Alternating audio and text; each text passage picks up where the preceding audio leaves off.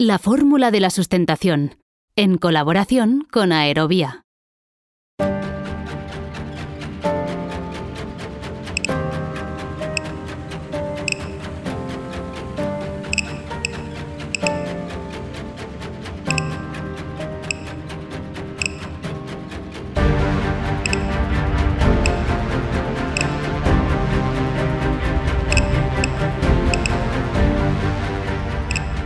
He trabajado con un programa de Gorbachev, control de nuclear en barco y todo eso. Es una forma de control, todo barco por mundo tiene tiene misiles eh, nucleares.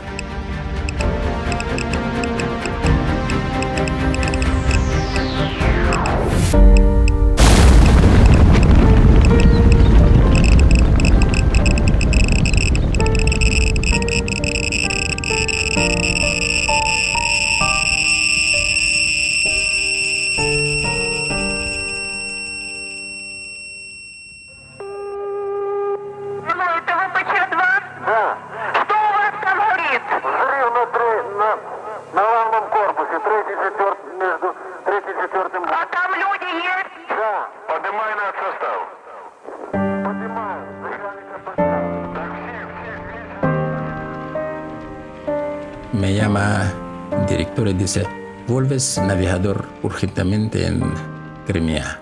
Y ese chico con Nikolai se va en Chernóbil. Ellos trabajando hasta agosto. Uf.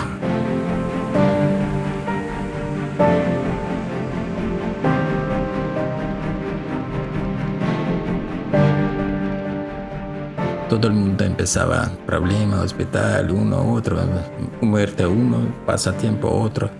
Nikolai, más joven, y él casi último murió, casi.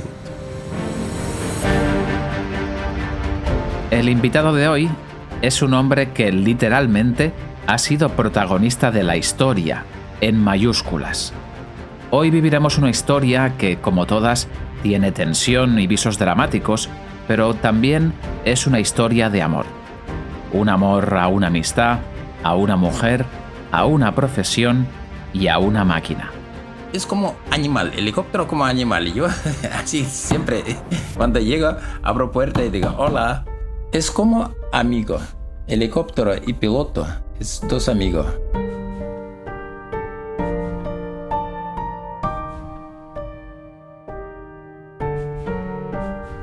Leo Novikov ha sido muchas cosas y entre otras fue el primer piloto que trajo el helicóptero Kamov K-32 a España.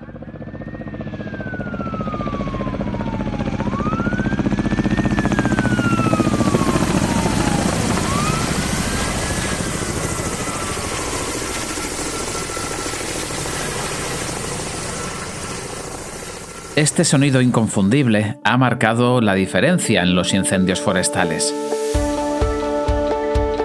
Mientras que otras máquinas tienen capacidad para lanzar más de 1000 litros, el Kamov puede lanzar 5000 y su robustez, su potencia y su rotor principal coaxial, es decir, dos rotores montados uno encima de otro, lo han convertido en un auténtico caballo ganador. Me duele mi alma cuando he visto incendio dentro de Puebla. Gente corriendo y coche que quema. En Canarias, por ejemplo.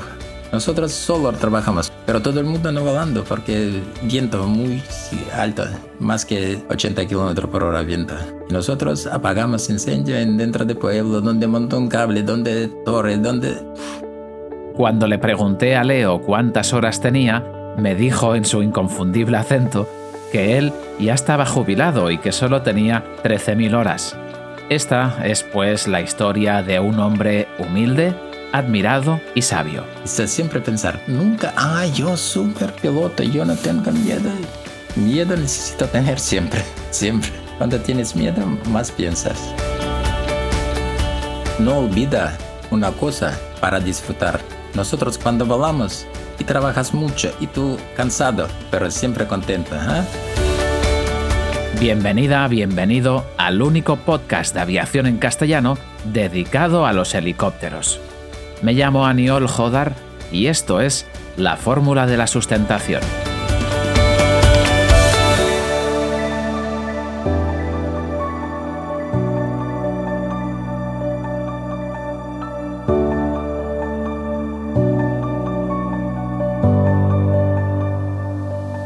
Eh, Leo, me gustaría empezar esta conversación preguntándote o hablando un poco de, de, tu primera vocación, porque yo creo que tu primera vocación no es la de ser piloto.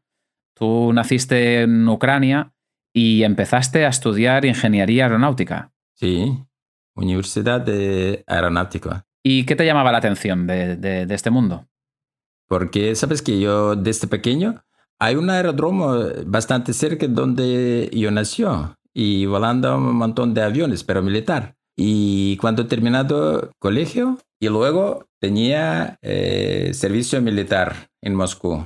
Después de dos años volvía mi hermano, él me pregunta, ¿qué quieres después de servicio militar? Yo digo, quiero, quiero más cerca de aviación.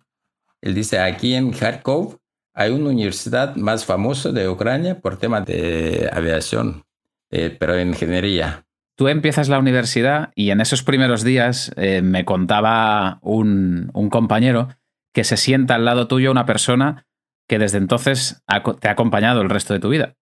Sí, porque yo llegaba un poco más tarde en eh, primera lección y cuando abrir puerta y no hay sitio para sentarse. Y he visto una chica y cerca una silla libre. Y yo sentado. Y ella me explicaba que también quiere aprender, quiere saltar con paracaídas. Dice que hay un aeroclub. Yo digo, ¿qué, qué aeroclub? ¿Aviones o helicópteros? Dice que año pasado aviones y este año empezaba helicóptero. Qué raro. Yo quería avión, pero digo, vamos a ver qué tal, interesante, no interesante, qué helicóptero. Y yo también cada tarde, a las 5 o 6 por la tarde, voy en el aeroclub y luego durante noche aprendo tema de universidad y poco a poco aprendido hasta verano. Y verano empezamos, empezamos a volar. Empezasteis a volar ya, eh, tú empezaste a volar helicópteros, mientras paralelamente estabas estudiando eh, tu carrera. Sí, sí, sí, sí. Y yo no quería quitar ni uno ni otro y trabajaba mucho, dormido un poco menos, pero dentro soy súper contento de que yo luego por el tiempo, primer año casi no volamos solo. Sabes que es eh, metódica aprender primero de teoría, luego de práctica en helicóptero, pero no volamos, solo abrimos, tocamos donde un eh, mecanismo, otro, motores, radiadores, todo. Y empezamos a hablar primer año con instructor en verano, solo verano. Pero luego empezamos, cuando pasa 40, 50 horas de entrenamiento, empezamos eh, deporte.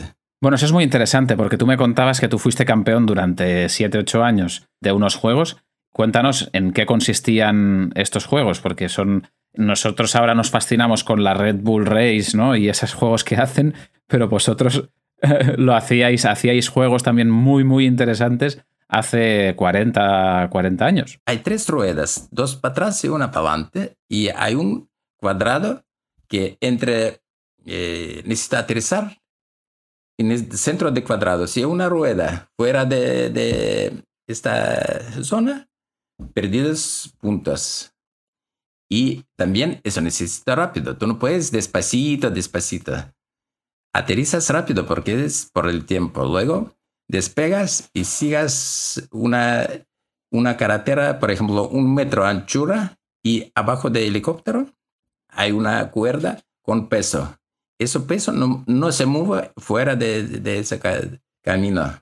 O sea, que os entrenabais sobre todo en, en hacer cosas de mucha, muchísima precisión y también en, en navegación y, y otros aspectos, ¿no? Claro, navegación también tenemos, por ejemplo, una ruta 100 kilómetros y dos puntos de aterrizaje. Yo no conocía dónde está, pero pone en mapa, aquí cruz, aquí hay gente eh, de, de eh, controlado, que aterrizamos, a qué hora y cómo despegamos. Y me ha dado una carta que de verdad, cuando aterrizamos, yo abro puerta, me ha dado una carta, yo despego y voy más para allá. Y luego necesito cruzar cuando vuelves a cruzar un, una puerta, una hora justa, 100 kilómetros, una hora de, de vuelo. Cada segundo para adelante o para atrás, puntos menos. Y nosotros cruzamos de esa puerta más o menos dos, tres segundos para allá, para acá, es, no es fácil. Ostras, no, no, me imagino que es, que es muy, muy complicado. Al final yo creo que to- toda- todas estas competiciones supongo que, que te dieron una gran exigencia en, en la precisión, en el conocimiento de la máquina y autodisciplina quizá también, ¿no? Es algo que te ha servido toda tu vida. Sí, e- tú tienes razón. Eso disciplina dentro de piloto. Abajo en, en eh, aeródromo hay dos palos, entre ellos un metro de, de diferencia. Necesito pasar depósito con agua entre dos palas. Si pasa por fuera, menos de eh, punta. Si tocas de árbol una pala, pierdes agua. Pierdes agua también. Luego cuando termina eso, dos, 12 puertas pequeñas. Pum, pum, pum, es un- una maniobra. Cuando explicas es muy fácil, pero de verdad, cuando eso tiempo, necesito más rápido. Una persona dice que es solo deporte, pero no es deporte, es una forma aprender profundo y responsable helicóptero y trabajo que tú haces. Tú durante todos estos años mm, terminas la, la carrera y luego, mm, ya con el título en tus manos, ¿cuál es el siguiente camino? Ya te has dado cuenta que te gusta volar, pero no te dedicas profesionalmente a ello. Entonces, ¿qué, qué haces? ¿Cómo, cómo acabas? Sí, empezaba un concurso en Ministerio de Industria de Aviación. Presentaba mi, mi currículo y primera vez yo cuando llegaba me dice, tú volando con helicóptero pequeño, antiguo, eso no vale. Pero yo llamaba en Moscú y preguntaba que cuando otra selección de pilotos para escuela de piloto de prueba. Y de repente me llama esta chica del ministerio dice, ven aquí rápido porque ha- hay una selección de pilotos.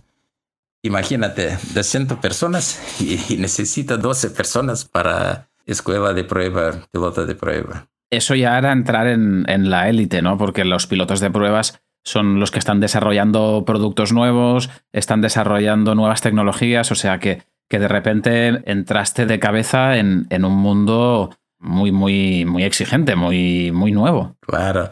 Pero pilotos, sabes que todo piloto un poco parecido, igual. Pero por el tiempo, por ejemplo, si trabaja con un eh, aeronave todos los años, él vive con esta aeronave, no quiere cambiar. Dice que me gusta eso solo. Pero también industria de aviación busca pilotos que quiere aprender más, porque varios accidentes, por ejemplo en Tupolev 144, tenía un accidente con, con comandante que no tenía suficiente experiencia.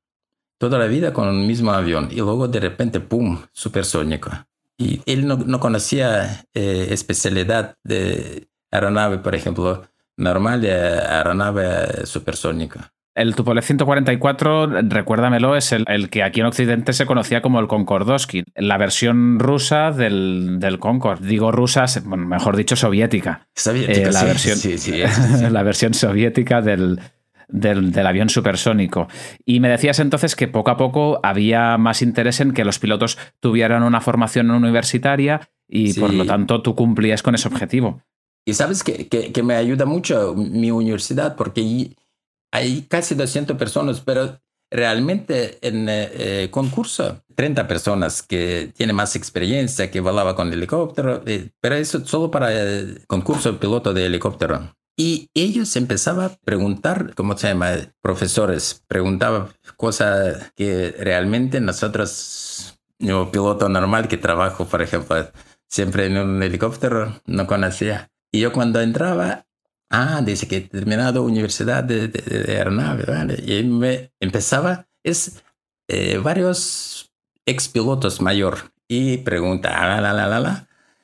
Y me pregunta, ¿y por qué ahora, por ejemplo, mi 28 tiene eh, rotor de cola con forma X, no cruz? Y yo, pues, claro, ya conocía perfectamente, explicaba, porque trabajaba en cátedra de, de aerodinámica y todo eso. Así que tú eres admitido en esa escuela, en esa escuela de pruebas y ahí conoces otra de las personas que, que te ha acompañado a lo largo de toda tu vida, que es un compañero tuyo que, que habéis eh, durante muchísimos años habéis estado mu- siempre juntos, ¿no? Sí, pero yo, sabes que nosotros, cuando yo tenía el positivo de eh, escuela de prueba, me dice que necesito, hay un centro de prueba de helicópteros contra submarino. Y dice, entonces tú, dos, tres meses, empiezas a aprender como mínimo dos tipos de helicóptero, cómo funciona. Y yo llegaba en ese centro en septiembre, segundo de septiembre. Y Nicolai, mi compañero que murió, empezaba en mayo. Y él me explicaba mucho porque él tenía buena práctica. Yo no tenía tanto práctica como él. Y cuando llega diciembre, abre escuela de piloto. Es muy interesante porque profesores es ex pilotos de prueba o ex ingenieros. Y luego empezamos práctica. También hay un piloto, un, un instructor, muy buena persona, mucho mayor que nosotros. Yo cada, cada vez, cada día, cada procedimiento, sabes que crecer, crecer, crecer. Y cada semana o dos semanas, por ejemplo, viernes o sábado, él dice, coge manual, por ejemplo, un helicóptero para tu otro, para tu un avión, de igual. Tú leer dos, tres, cinco días y luego entras en este helicóptero avión y va a valer. O sea que vosotros que estabais probando máquinas, cambiando de máquinas cada semana, cada dos semanas, os encontrabais con un aparato diferente para probar cosas diferentes. Y mira, yo no volaba con avión nunca. Y me he dado un avión de deporte.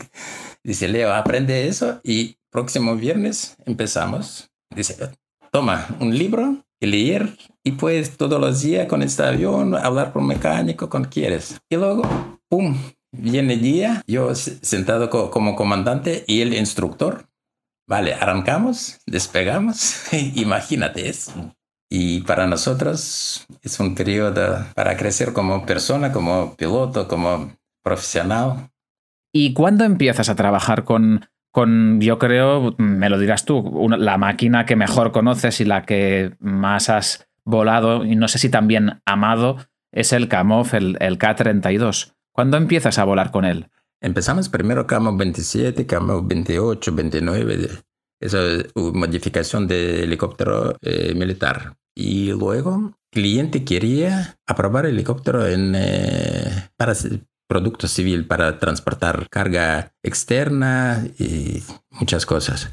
Y empresa empezaba a buscar posibilidad presentar helicóptero para otros países. Primero interesante para Estados Unidos, eh, Europa, Canadá, y yo trabajaba en el año 1990, delegación de Estados Unidos para presentar el helicóptero. Es un show y quería, no sé, director o subdirector. Mm. Dice, quiero con Camo.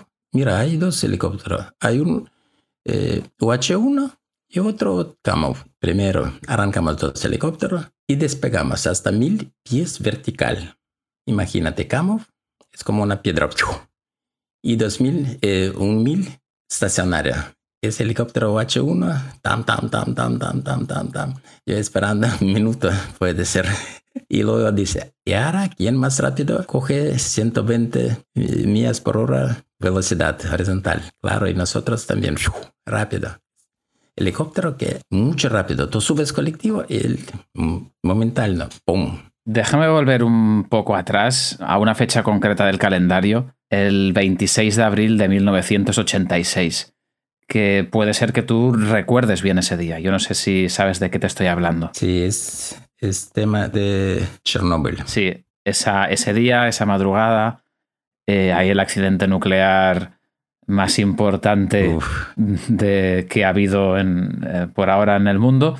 Y claro, tú, Tú eres ucranio y estabas además volando el Kamov. ¿En qué circunstancias personales te cogió a ti este accidente nuclear? Yo he trabajado con un programa de control de Gorbachev, control de nuclear en barco y todo eso.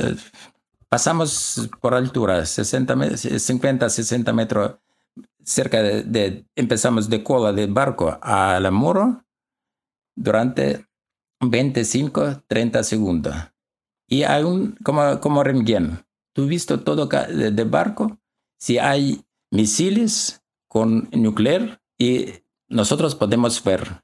es una forma de control. Todo barco por mundo tiene o no tiene control misiles eh, nuclear. Claro, es que hay que recordar el contexto, ¿no? O sea, estamos en 1986, Sí. en plena Guerra Fría, y había una obsesión por controlar si Estados Unidos o si en cualquier sitio, eh, si cualquier barco podía Sí, sí, traer cabezas nucleares o misiles nucleares muy cerca de Rusia, ¿no? Entonces, estabais probando una nueva tecnología para detectar misiles en, en barcos, simplemente sobrevolándolos.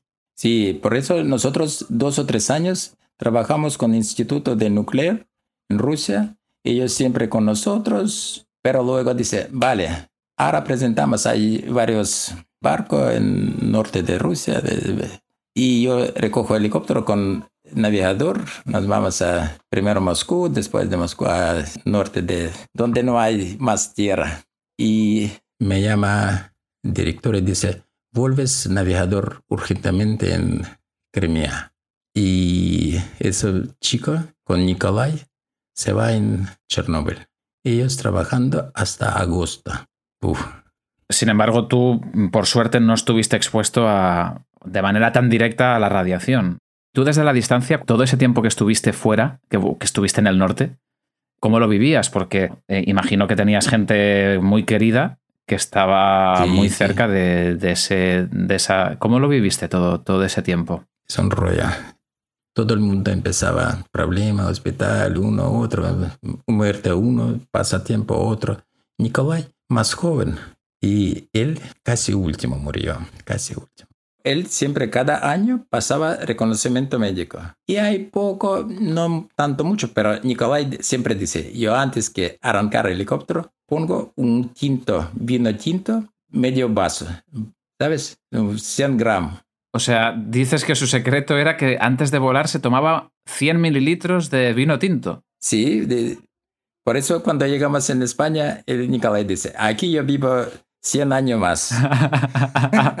Porque vino buenísimo. es verdad, es verdad. Nicolai, siempre sabes que una persona muy, muy, muy buena. Bueno, tanto es así que luego vosotros seguisteis juntos. Tú, de hecho, eh, me contabas antes que estuviste en Canadá, luego fuiste representando la, la fábrica Kamov en muchos países y junto con Nicolai llega un día en que os llaman para presentar este helicóptero a España. Porque había un empresario, ¿no? Alguien que se llamaba Luis Miñano, eh, que estaba interesado en conocer esa máquina. Sí, porque él no conocía dónde buscar esa máquina. Él llamaba en una, una escuela de pilotos civil en Ucrania, Kremenchuk. Y llegaba otro piloto dice, hay una información de España que viene, busca el helicóptero Kamov. Y primer año, nosotros presentamos dos helicópteros Kamov 32 y alquilemos tres helicópteros Mi-8. Claro, para aquellos que nos escuchen, el Kamov, desde que finalmente empezó a operar en España, si es conocido por algo, es porque ha sido uno de los grandes protagonistas en, en incendios forestales. Sigue siendo hoy el helicóptero que más agua tira y lleva un Bambi una cesta de agua de, de más de 4.000 litros, ¿no? O sea, la, la efectividad es espectacular. Claro, porque eh, también, yo te digo que, por ejemplo, cuando he modificado eh, he quitado mucho peso. Por ejemplo, no hay Doppler y helicóptero. Cuando trabajas, por ejemplo, un medio- una hora y media y combustible poco, tú muy fácil puedes cargar 5 toneladas de agua. Y otra cosa que buena, que el helicóptero tenía permiso para más viento. Por ejemplo, 20 metros por segundo. Es casi 70 kilómetros por hora. Y otro helicóptero todo parado, trabaja solo camo. Es también un- una ventaja buena. Me duele mi alma cuando he visto incendio en- dentro de Puebla. Y gente corriendo y coche que quema. En Canarias, por ejemplo. Nosotros solo trabajamos. Tú sabes, ese periodo, yo no sé cuándo, qué año. Nosotros llegamos con cuatro camos o tres, no recuerdo. Pero todo el mundo no volando porque viento muy alto, más que 80 kilómetros por hora viento. Y nosotros apagamos incendio en dentro de pueblo, donde montó un cable, donde torre, donde... Y de repente ta- tanto turbulencia, montaña, ima- imagínate. Pero Camo funcionaba bien. Ha sido una revolución porque en realidad si uno se, se lo imagina, eh, todo el mundo cuando ve llegar a, a los hidroaviones del, del, ejército del aire, ¿no? Los foca, eh, les parece que el incendio ya va a ser parado, ¿no? Pero al final hay que recordar que, que un hidroavión de estos eh, lanza eh, la misma cantidad, a veces incluso menos que el mismo Kamov. Y el Kamov hace unas rotaciones infinitamente más cortas porque no tiene que ir a un embalse a repostar, sino... Claro, que primera bolsa pequeña donde podemos cargar, nosotros cargamos y rápido volveremos para descargar. Pero aviones también me gusta muchísimo. Gente que volando españoles me gusta muchísimo. siempre cuando ellos descargan, eh, Miranda, muy bueno, muy buen piloto, ya te digo. Antes eh, hablabas precisamente de, de, la comparación entre la tecnología rusa, eh, soviética y la americana. Y en España hay un dicho, una frase muy famosa, que es el jamón serrano y el helicóptero americano. Pero yo, pero yo no sé si tú estás muy de acuerdo con esta frase. Yo escuchaba, pero no, no mucho. Una vez yo escuchaba eso. Pero americano, mira, ellos también tienen desarrollo más rápido que nosotros, pero americano no siempre es buen resultado. Tiene mucho dinero, eso es. Por eso, tía, compra cabeza, compra lo que quiera. Sabes que nosotros mm, más conservante, ¿sabes? Si funciona, continúa 10, 20, 100 años. Pero americano siempre es la vida de dinero y ellos buscan otro que mejor o peor o ellos tienen montón montón de experimentos y de verdad helicóptero americano más bueno para piloto helicóptero de Rusia, bueno, para guerra, porque tú puedes romper cola y helicóptero no pasa nada. Pero ruso, helicópteros no tanto tiene, sabes que no hay tanta atención de ingenieros y mecánicos. No tanto. Y sin embargo decías que los helicópteros rusos eran más caros de mantener, ¿no? O sea, necesitaban mu mucho más dinero para mantenerlos en funcionamiento. Sí, claro. Por ejemplo, yo te digo, nuestro Palas mil horas y otro europeo o americano diez mil horas. Pero precio, si pones dos nuevos helicópteros, uno americano y otro ruso, es diferente. Mismo clase, pero americano casi doble o triple más caro pero no es, significa que nuestro helicóptero más barato, pero no, tac, no tanto como... Mira, por ejemplo, guerra en Vietnam, ¿no? UH-1 empezaba, ¿no? Y bastante bien el helicóptero por peri este periodo. Y todavía en Chile, UH-1 funciona perfectamente. Me gustaría preguntarte ahora por, porque esto lo hemos hablado alguna vez, que, qué rasgos, qué características crees tú que tiene que tener un buen piloto? Hay dos cosas, dos cosas. Primera cosa, necesito aprender que te gusta ese tipo de trabajo. Todo el mundo dice, ay, qué bonito piloto, tiene mucho dinero. Y no es verdad. Y no es verdad. Y también aprender es, también no es fácil, no es fácil. Todo el mundo dice, ah, no, no, es muy fácil, pero no es fácil. Mira, cuánta gente llegaba de otros países de Argentina, de Chile, de Rusia, Ucrania. ¿Y dónde está? Fuera. Necesito tener un amor, amor.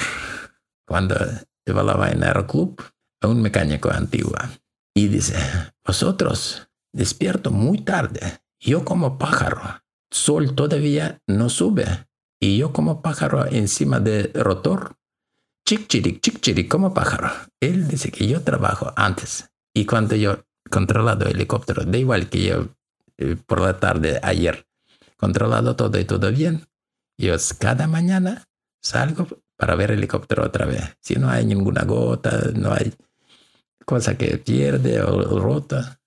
Y la última pregunta que te quiero hacer, Leo.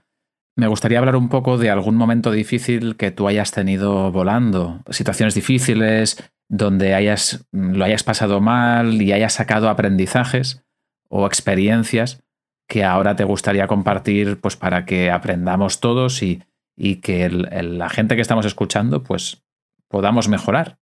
Sí, sabes que yo quiero decir una cosa. Nosotros, todo piloto, eh, preocupado o tiene algún miedo, pero no, no es miedo, pero miedo. Nosotros no tenemos alas siempre preparamos, porque nosotros aquí en España es como una alma de equipo. Nosotros, yo por ejemplo, por mi vida así, nunca decía una mierda, por ejemplo, a helicóptero tiene una, una cosa pequeña, pero yo, cuando yo he visto eso y voy a cambiar esa máquina, viene otro eh, piloto. Yo siempre explico, mira, aquí hay una cosa que necesito cuidado, necesito controlado, necesito explicar para mecánico, necesito... Y me pregunta, ¿y yo puedo trabajar? Tú lo que quieras, pero de momento, hoy tú puedes, pero necesito controlar cada vez cuando aterrizas, porque eso no es roto, no, no es roto motor palas, pero necesito controlados condición de máquina y condición de piloto, es casi misma cosa. Por ejemplo, una grieta no quiere decir alguien piensa que es culpa mía por esa grieta. No. Y si tú sabes perfectamente que por, culpa tuya, da igual, baja la cabeza y llama a ingeniero y dice, mira, golpea un poco, mira, porque nosotros cargamos agua entre árboles. Puedes tocar de pala una, una rama, pero no significa que tú llegas y dices, ah, no pasa nada, no pasa nada. No, es pasa. Eso necesita decir. Y cuando todo el mundo así, nosotros más tranquilos, porque sabemos que ninguna persona no, no tira eh, cosa mala para, para, tu trabajo. Oye, ¿cómo crees que tiene que ser eh, un buen piloto? ¿Qué, ¿Qué, características podrías decir, podrían definir a, a, un buen piloto? A un buen piloto es muy fácil. Es como equilibrio de piloto buen, es piloto que, sabes que, que quiere volar es como yo, jubilado. Yo no quiero decir que yo soy mejor o peor, pero yo siempre es como para mí como fiesta. Ah, me dice, necesito urgentemente Alicia. Vale, cojo coche. Es como amigo. Helicóptero y piloto es dos amigos.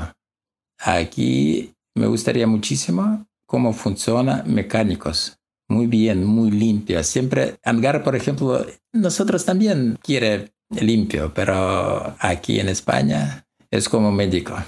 Pero de, de verdad me gusta muchísimo España. Gente, gente es otro planeta. Sabes que nosotros cuando llegamos, todo el mundo para nosotros abre puerta. Tú lo que quieras.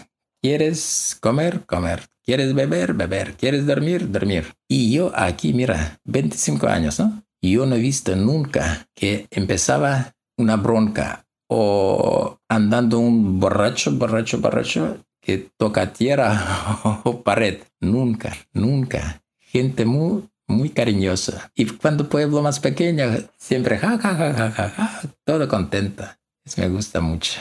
Tú que tienes ya mucha experiencia, ¿qué consejo darías ahora a alguien que empieza la carrera como piloto? Que ahora, alguien que esté empezando ahora. ¿Qué consejo le podrías dar? Necesito hacer todo normativa que hay.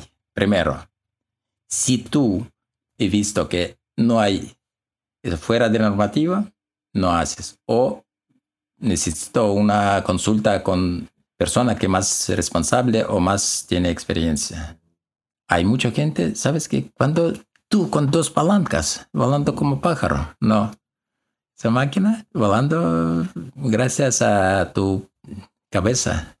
Si tú pones algún mono en dentro, no puede, no puede volar. Y siempre pensar, nunca, ah, yo super piloto, yo no tengo miedo. Miedo necesito tener siempre, siempre. Cuando tienes miedo, más piensas. No olvida una cosa para disfrutar. Nosotros cuando volamos trabajas mucho y tú cansado, pero siempre contento, ¿eh? ¿verdad? Tu piloto, claro que sabes eso. Sí, sí, eh, así es. Al final es fundamental ser feliz haciendo, haciendo algo que, te gusta. Y claro, y cuando haces trabajo que necesito para gente, es doble. Muy bien, pues deseo que, puedas seguir disfrutando de, de, la vida como lo has hecho hasta ahora. Y te agradezco mucho que hayas dedicado ese tiempo a hablar con nosotros y compartir tu experiencia. Ha sido muy interesante. Así que nada, muchas gracias por, por atendernos. Muchísimas gracias.